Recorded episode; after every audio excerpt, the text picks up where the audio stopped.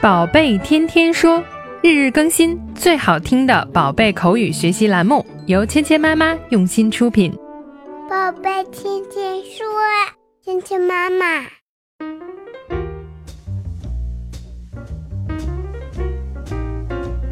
嗨，亲爱的小朋友们，欢迎回到芊芊妈妈和博宁哥哥带给你的宝贝天天说。Welcome to 宝贝天天说 with Mia and Bo。昨天呢，我们说到猪妈妈想把佩奇和乔治两个人可爱的照片呢挂在墙上，猪爸爸呢很快拍着胸脯说：“这个事儿我可以干的，Leave it to me，交给我吧。”但是这个事情有看起来那么简单吗？猪妈妈会相信他吗？一起来听一下今天的对话。Are you sure you can do it? Of course.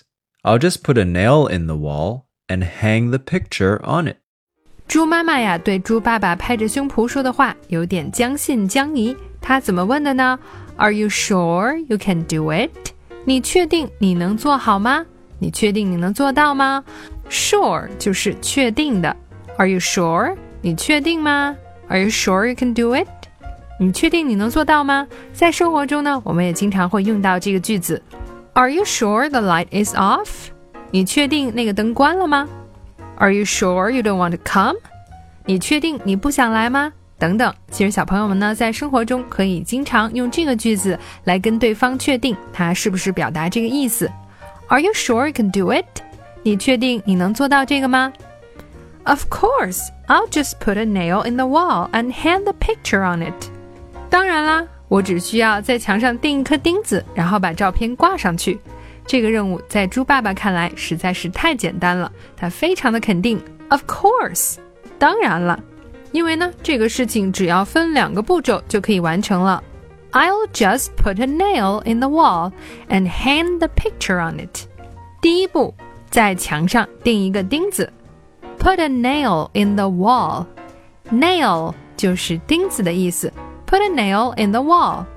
第二件事呢，hang the picture on it。 把照片挂在上面，把这两步做好了，照片就挂上去了。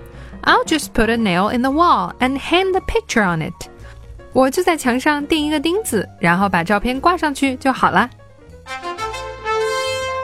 今天我们学到的第一个单词是 nail，钉子。nail，nail，nail，nail。 nail。今天我们学习的第二个单词是 wall，墙壁。wall wall wall wall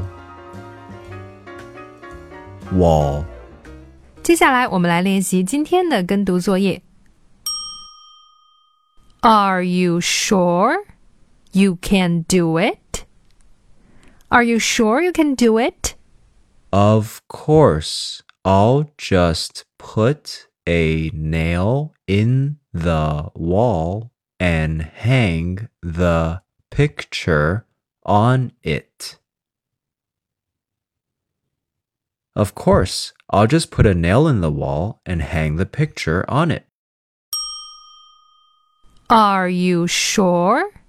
You can do it? Are you sure you can do it?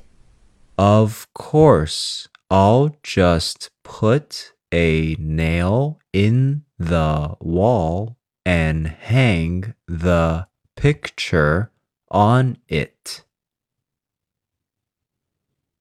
Of course, I'll just put a nail in the wall and hang the picture on it.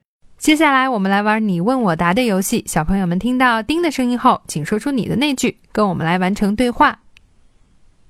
Are you sure you can do it?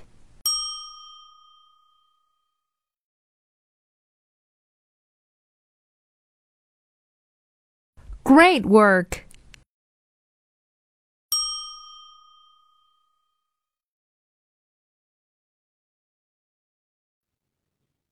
Of course, I'll just put a nail in the wall and hang the picture on it. You've got a great talent for learning. 好，今天的内容就到这里了，小朋友们学会了吗？更多精彩的内容，请关注“芊芊妈妈儿童英语”的微信公众号，还有喜马拉雅专辑。我们明天不见不散。